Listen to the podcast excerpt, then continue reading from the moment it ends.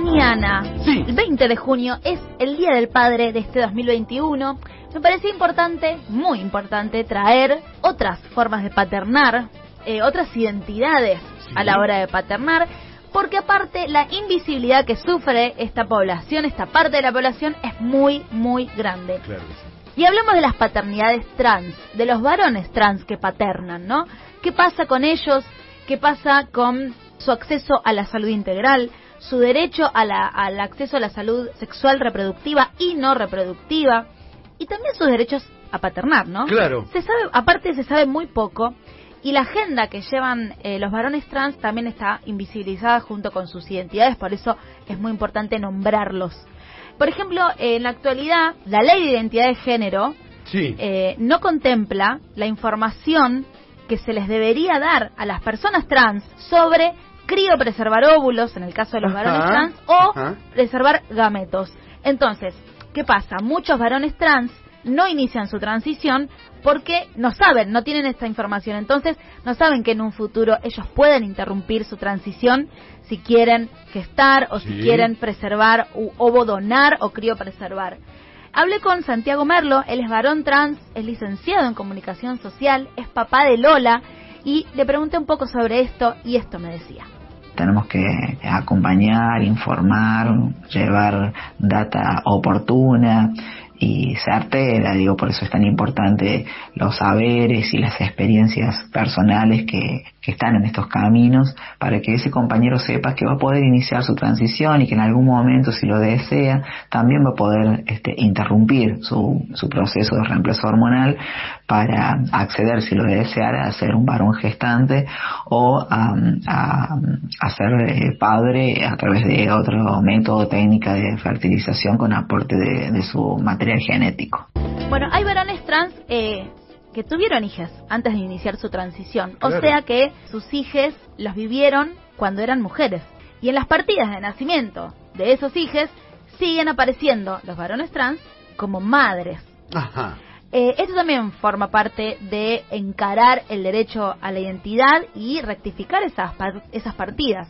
Otra arista que me contaba Santiago es que la ley de fertilización asistida no nombra a los varones trans, entonces también hay situaciones violentas que no se tienen en cuenta a la hora de crear, de crear o, o de encarar este tipo de leyes. Entonces, ¿por qué es importante nombrar a los varones trans? Porque si nosotros vamos con un documento que ya dice una identidad masculina a decir que queremos acceder a un tratamiento de fertilización, lo primero que nos piden al leernos inmediatamente como un varón, como un varón cis, es que nos realicemos dentro de los estudios, por ejemplo, un análisis o un espermograma. No hay forma de que un varón trans se realice ese tipo de estudios, biológicamente, no se puede.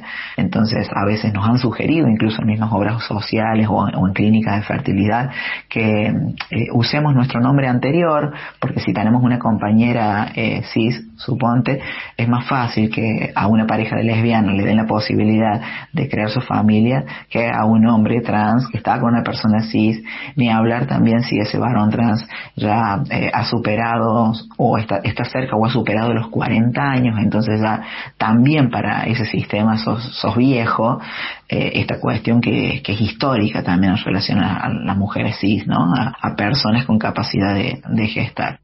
Para aclarar, por las dudas, por si alguien se suma y no entiende, las personas cis son las personas que se identifican con el género con el que nacieron. Con el que nacieron, claro. Quique, Yo. yo, Mayra.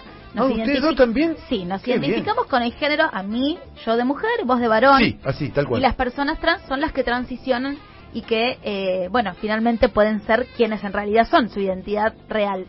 Volviendo al Día del Padre, ¿no? A las crianzas de estas niñeces con, con padres y madres trans, cuando hay una transición de un mamá o de una mamá o de un papá, las transiciones acá se dan de manera un poco más amplia, ¿no? Porque al transicionar también y, y conformar otras masculinidad, masculinidades, en el caso de los varones trans, y crear nuevas paternidades, esos cambios, esos devenires, no son ajenos a las niñeces y Sí. a esas crianzas. Eh, como decíamos antes, algunos niñes conocieron a sus papás cuando eran sus mamás y hoy nombran a su papá como su papá.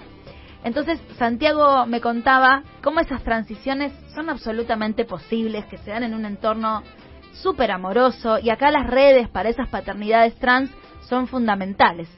Santiago es papá de Lola. Le pedí que me cuente un poquito de su historia y el significado para él que lo nombre Lola como su papá. Tiene nueve años, llegó a la familia a través del sistema de adopción, con una discapacidad múltiple, con base de EGNE, parálisis cerebral, y su vocabulario tiene palabras limitadas. Sin embargo, es muy rico su idioma, su lenguaje. Hace un año y medio atrás me nombró por primera vez, un verano. Estábamos los tres con su mamá y lo deslizó. Pa, pa.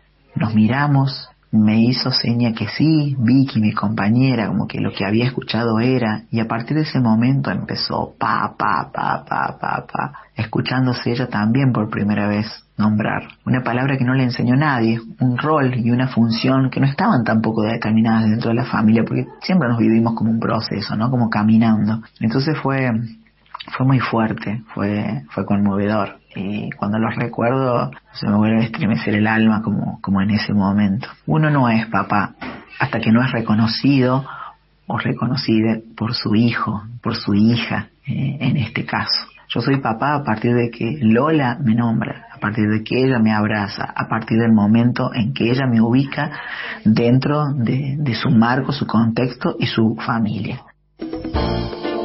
Qué hermoso esto, ¿eh? No, no, Qué hermoso, escucharlo a Santiago, la verdad su historia es, increíble, la historia de Lola es hermosa. Para cerrar, les recomiendo que sigan a la red de paternidades trans, que sigan las redes, por ejemplo, de Infancias Libres, que es una organización que acompaña infancias trans y travestis y a sus familias, que puedan leer el libro de Yo Nena, Yo Princesa, que es de Gabriela Mancilla, que cuenta en primera persona cómo acompañó la transición de Luana, que es su hija, con todos los bemoles que esto le trajo, y aparte ahora se está filmando Em, una película eh, sobre la historia de Luana. Nombrarlos, visibilizarlos, ¿no? a estos padres trans, estas paternidades trans, es parte de una deuda histórica que tenemos como sociedad. Feliz día mañana entonces a estas paternidades fuera de los márgenes que el sistema quiere imponer.